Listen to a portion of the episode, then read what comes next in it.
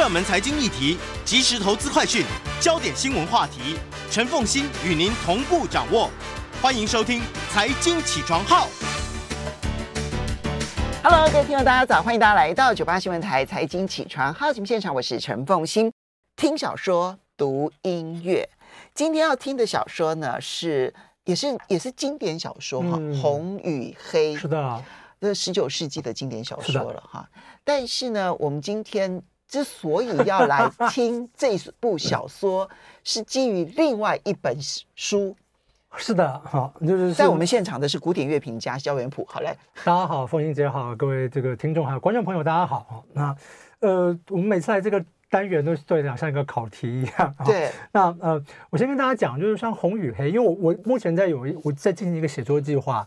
就是我想要写这个经典小说中的古典音乐场景啊。那我很早就知道说，红与黑里面的确是有提到这个古典音乐。那事实上，呃，罗西尼最早的一个传记，也就是《红与黑》的作者斯汤达尔写的哦，所以他跟罗西尼的交情一定很好。嗯、是，就非常早的时候，当年罗西尼就是一个大明星啊，嗯、然后斯汤达尔也还写过这样子传传记啊。嗯，呃呃，但是呢，一直没有看，因为觉得这个小说好厚啊，大家看一下，就是非常的厚，六百多多页这样子。我想到啊，然后六百多页，我还是这个《追忆似水年华》都看完了，这本《红与黑》怎么会是厚呃不一样？不一样，来我这样子啊。啊，但是呢。但是呢，因为在最近呢，我就是看到了这个这个方舟文化出版的这个《毛姆阅读课》哈，呃，这本书很有趣，它的这个英文就是十部小说跟它的作者，就是毛姆就是精选了十部小说，然后也写他们的作者。那这十部小说里面，那有有些看过，我没有；有些我没有看过。但他十部小说里面呢，居然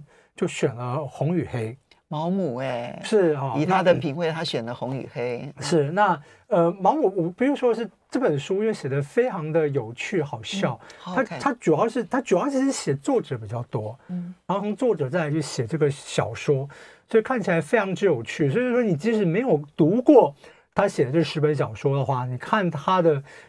这一本这个毛姆阅读课的话，也是可以看的。因为好的书评其实是真的好看，嗯、是，嗯，特别是他写这个，因为他主要是先写这个十个作者嘛，写的很好笑。嗯，那还有当然有他自己一些独特的观察哈、哦。那特别是我觉得像写斯汤达尔，因为斯汤达尔人的个性，你看他毛姆怎么写，你就知道说啊，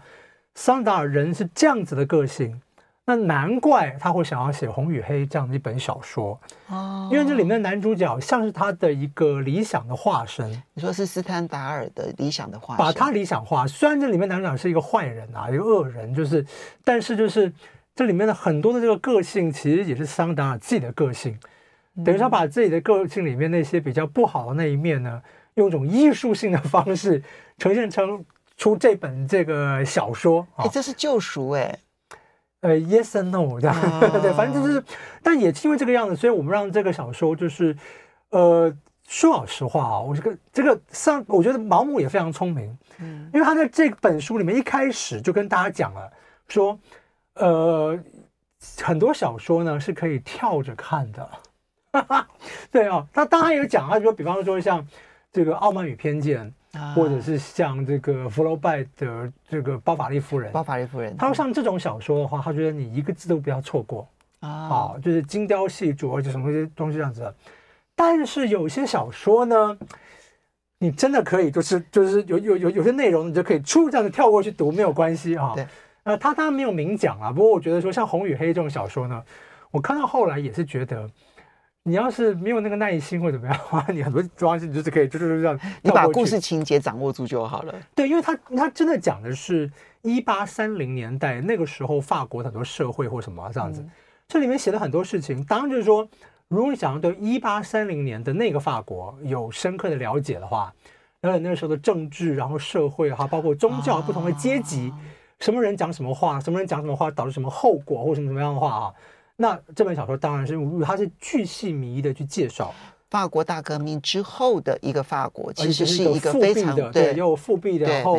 这些人的心态，但有有些人支持这个旧的王权，有些人支持新的。那我们男主角当然就是支持拿破仑的那那那一方啊，就是一个底层社会，然后呢，就看这个贵族阶级社会啊如何如何如何。你想了解这个的话，那这本书就可以细读，但是就它里面有充满这些这样的细节。那对于现在我们已经在。二零，你在二零二三年的台湾，假如你对于那个时代的法国没有特别的兴趣的话，对，就很多地方就是可以 就可以跳着去读啊。对，但是呢，里面的这个重点主轴呢，就是就是蛮经典。我觉得它的厉害就在于说，因为里面的男主角，我真的觉得他就是一个反社会人格。嗯，啊，我们简单讲这个男主角呢。这整个故事呢，是根据一个当时的真实的社会案件去改写而成的。哦，就是毛姆也讲，他说斯汤达尔大概是这个所有著名的大作家里面最奇怪的一个人，就是说他没有自己创造情节的能力。然后想说，那这样可以成为一个大作家嘛？这样子对，他就成为一个大作家。是巴金很多小说也是如此啊。对，哦，毛姆没有看到巴金啊。好，OK。对，他就说，他就是拿这个既有的这个社会的这个案件。然后去做这个发展，这样子啊，对，所以呃，就是说他讲的说，就是说有一个年年轻人这样子，对，就是去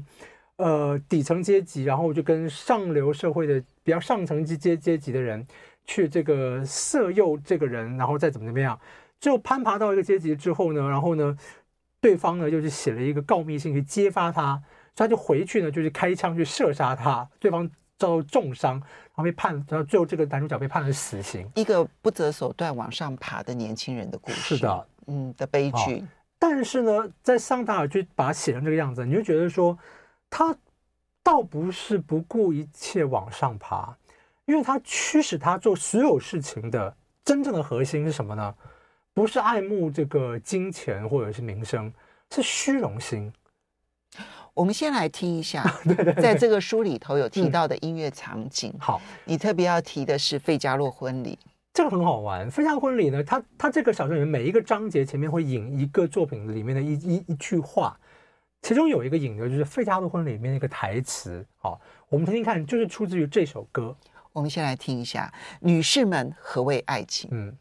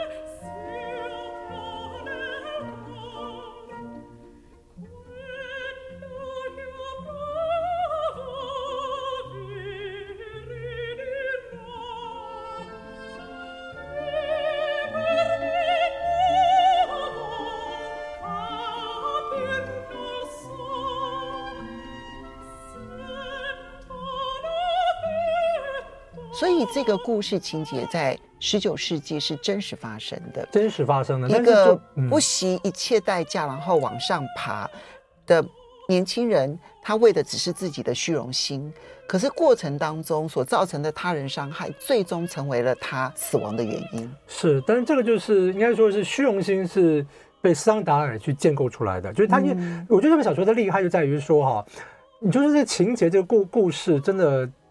就没有太精精彩了，说老实话。嗯、但是就是桑达，我们说是说开所谓什么心理分析小说的先河。我觉得好的小说一定人性刻画的非常真实。是，就就是说他去去认真的去写这个男主角的这种心理的这个过程啊，所以我觉得说啊，这就是他厉害的这个。地方就是因为他这种，就是他把每一个人物这种动机，就是说这个男主角说老实话，这一定是一个让人很讨厌的一个人。对我来讲，就读者也会讨厌，就是就是这种虚强大的这种虚荣心这样子啊。但是呢，就是斯汤达尔，就是我们用毛姆的话来讲好了，因为我我不想要这个偷他的这个，就是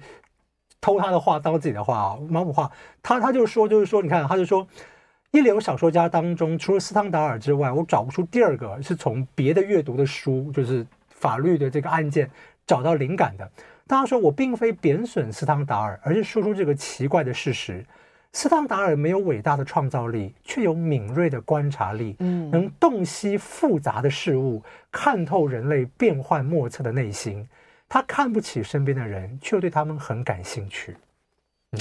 哎呀，写的真好！对，他就他这里面就就是分析，就是说，这个男主角对我来讲，他就是这种反社会人人格，这样，他比如他去诱引这个，他去当家庭教师，去诱引这个比他大十岁的这个夫人，市长夫人，对对，在小说里面，对，就这，但就是就是说，他不是为了爱情，是为了虚荣心，就是说我如果能够征服这个女人的话，我怎么怎么样，那多好多好多好多好。好，所以书里头引到了费加洛婚礼当中其中的那一句话，对，但是我讲这个很好玩，就是说呢。书里面用这个来当做那一章的这个开头语嘛。我看了那一章之后，我就发现说啊，毛姆这个话讲的还一个完全用这一章，为什么呢？因为呢，他去写这个男主角啊，还不到二十岁的男男主角跟这个市长夫人之间的奸情这一段呢，他就说的两个人的关系呢，我觉得就是从莫扎特菲亚的婚礼来的。我们刚才听到那个凯罗宾诺，他也是一个青少年。最后呢，就跟这个伯爵夫人呢，两个人呢就，嗯，对，好，所以在这一段呢，我们就用费加洛婚礼先暂时的，是来作为所有的音乐的一个主轴，对对对，然后最后要来听的这一首，我们听就是这个伯爵夫人在唱这个爱神，请怜悯我这样子，对。当你知道伯爵夫人如此的时候，嗯、你怎么还能欺骗她的感情呢？嗯，我们来听这一段。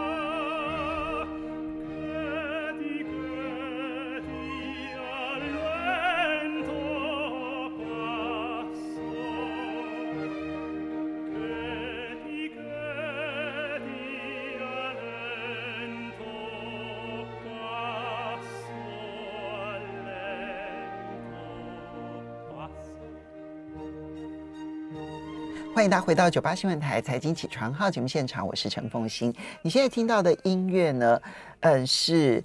骑马罗莎的秘密婚礼。是这个，在我们现场的是古典乐评家 焦元溥。是我们听小说、读音乐。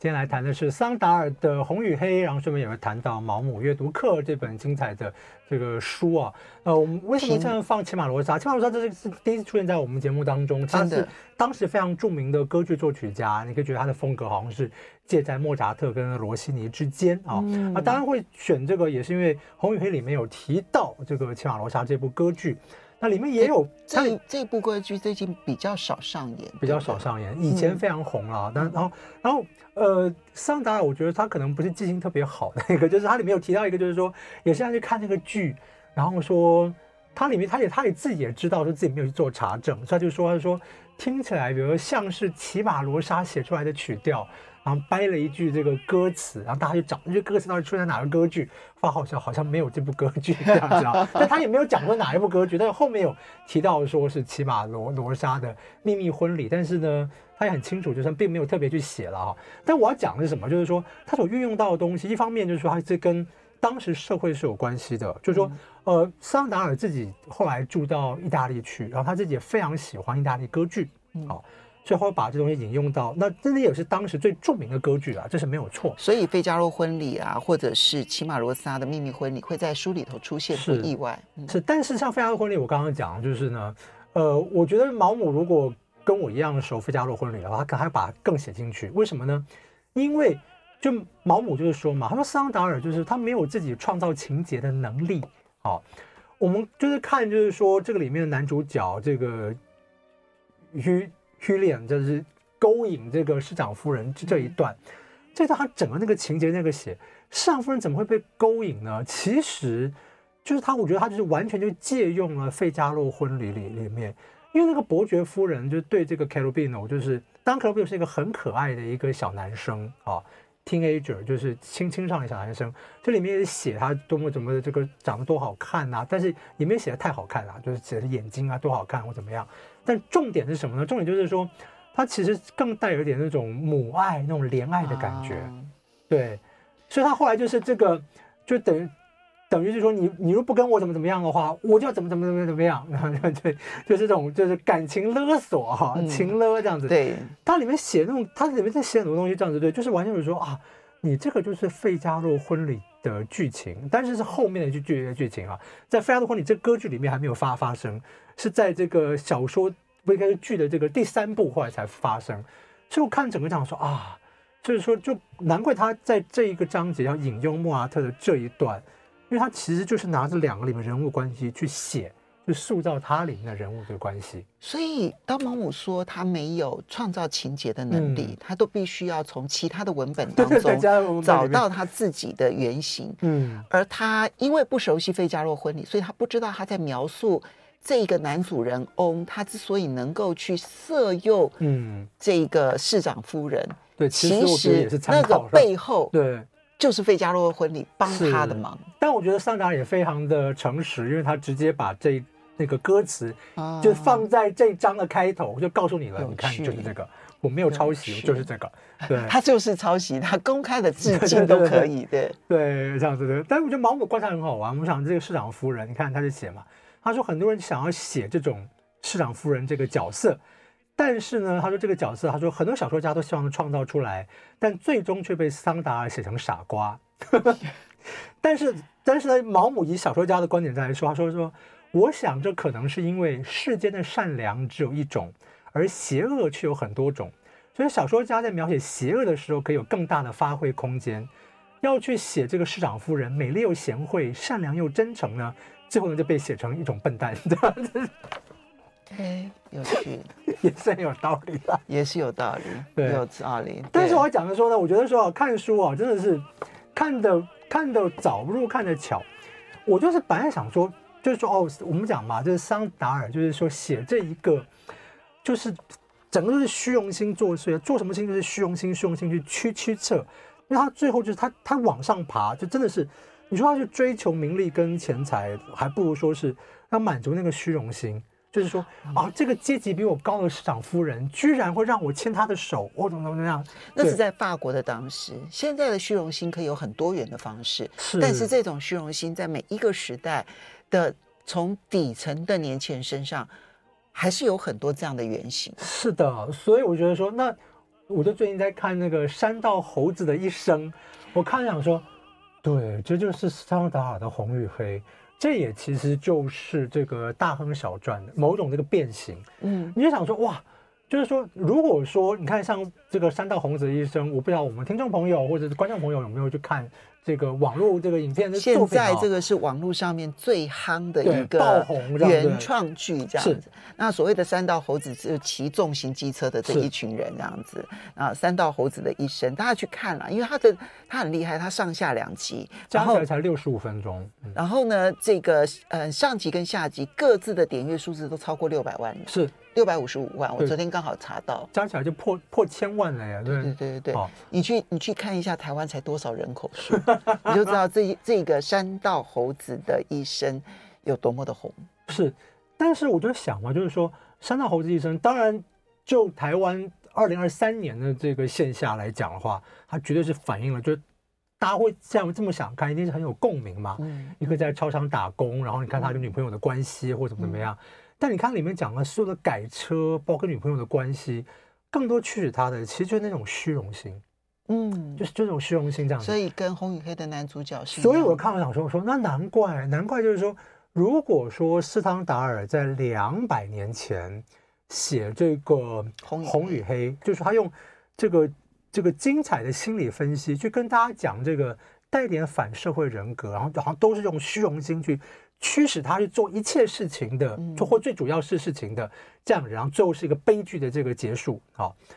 这样子的话，哈，也也都是死亡结结结束了。然后他写的就是说，就说情节本身没有什么，就是一个社会案件去改成的，但是写这个虚荣心的过程写成这个样子，然后让这个小说可以名留千古，还被毛姆选成是他的心目中的十大小说的话，嗯、那他也可以解释说，为什么山大猴子的一生现在可以可以这样爆红这样子？应该是说，写这种人心跟人性，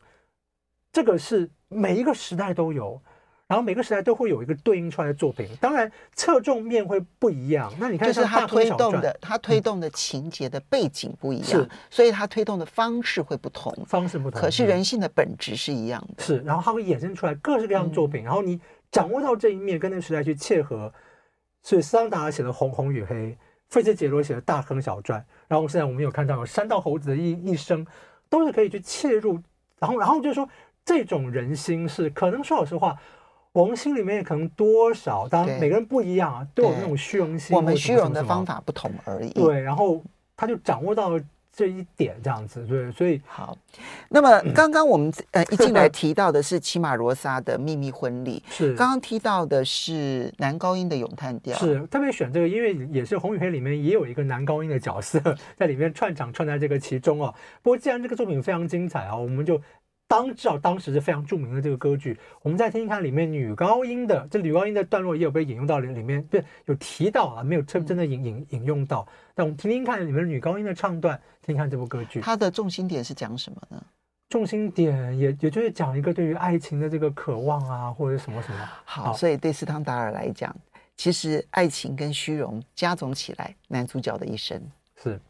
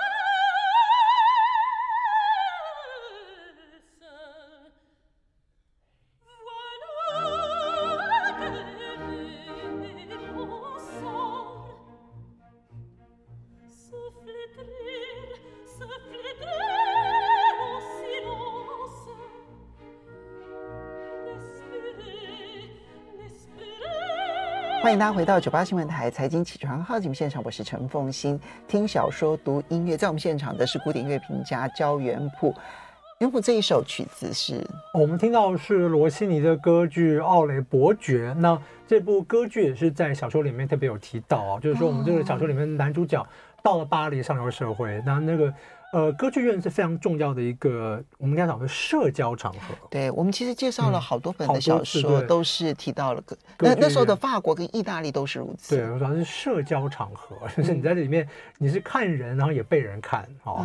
好，那那这里面的男主角就是说，他从他从乡下地方过来，然后爬到一个有一个就接近这个贵族嘛，或者什么，然后然后呢，然后就然后他就说，我还没有去过歌剧院，旁边就大惊说什么？你还没有去过歌剧院？我说好好，那你要赶快去这样。然后这样说，现在最好就看罗西尼的这部歌剧啊，《奥雷伯爵》是正当红的。你看这部也是罗西尼，就是他在巴黎写的一个法语歌剧。我们看听到里面呢是女主角里面非常灿烂的一个。待会我们这段结尾好像听到这个很精彩的这个，我们其实现在还在撑，对，就很精彩。他就是罗西尼的歌剧的这个写作，它场景会这样，就是先像讲话一样，我们就听到现在讲话一样，然后唱一段慢的。之后就唱快的，然后就有精彩的高音这样子。待会我们这段结尾就会听到。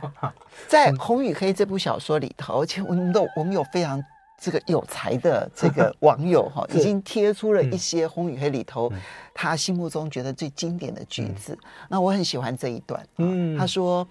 我的要就讲这个男主角哈，男主角说，我的梦想值得我本人去争取。”我今天的生活绝不是我昨天生活的冷淡抄袭。旅行者不应该只坐在自己所翻过的第一座山的山顶休息。只是呢，我这边呢，也就是对不起啊，我今天好像一直在念念书这样子，对不起，今今今天这个毛姆对今天今天的节目，这个通告费很好赚，我就念书就好。好，你也要看完呢、啊。对，我们讲说这毛姆这个，就是说他这个他书名是十本小说跟他的作者啦，英文书名这样。那在桑达尔这个写的，就是我觉得特别，就是就我我他精心选也是因为他觉得这个人物小说作者本人跟他的人物是有关系的，人生是有关系的。他要讲桑达尔那个疯狂人生也是一样，他要去追求别人啊，也像说，你要是不让我追求的话，我就自杀或者怎么样，那对方也是不理他，对对，就情绪勒索，就不理他。好，但是他讲的人人生之后呢，他就是这是毛姆对于桑达尔人生的总结，我念给大家听啊，这样子，桑达尔这一生都在追求幸福，嗯，但他从未意识到幸福总是在不经意的时候来临。对，人们总是在失去之后才明白，很少人，很少有人能够说出“我很幸福”这几个字，大多数说的都是“我曾经幸福过”。嗯，因为幸福不是健康，不是满足，不是快乐或享受，也不是心安，这些都能带来幸福，但他们都不是幸福。你能想到当下不知道？你能想到让你当下觉得很幸福的时刻点吗？嗯、如果你能够回想得到，其实你就已经很幸福。是的，坦白说，就是其实你自己要有这个好。但是我觉得里面也是写了很多这种很巧妙的这些，就是包括里面讲这个爱爱情啊，它里面这也这也说，就是说这个，他就说讲这个爱情啊，然后它它里面有一个很很经典的一个比喻，他就说这个爱情像什么，就把一个枯树的树枝。丢到一个盐矿井里面去，然后盐矿井里面会生那个结晶嘛。三个月之后再把这个枯树枝拿出来，这是枯树枝上面就会布满了这个盐的这个结晶。啊，他说，所谓爱情，就是我们想尽一切办法证明所爱之人是完美无缺的。好，嗯。今天我们有 两本经典著作，哈，一本是《红与黑》，嗯，一本是毛姆的《毛姆阅读课》，是哈，这两本其实都很经典。然后我们同时也谈了三部歌剧，《费加洛婚婚婚礼》，然后骑马罗莎的《秘密婚礼》，以及罗西尼的《奥雷伯爵》。嗯，你会建议大家先看什么或先听什么？呃，好主意哈，这样子，因为呃。因为我我自己读这个《红与黑》的时候，说老实话读的有点累，这样子，因为页数太多，这样子，然后要跳着读。我倒是觉得啊，如果你可以看先看毛姆阅读课，就是你对这个作者跟这小说有兴趣的话，嗯，呃，再来读这个话反而会更好啊。当然，我某方面觉得说，呃，就是有的时候张我觉得说，不要让别人替你来读书啦，就是因为毛姆对他的这个评价，但是我觉得毛姆作为一个厉害的小说家，他对于《红与黑》包括小说本身的批评，我也觉得是很站得住脚的哦。没错，比方说他讲里面就讲过，这个男主角被事实被揭发的时候，正常常理状态的话，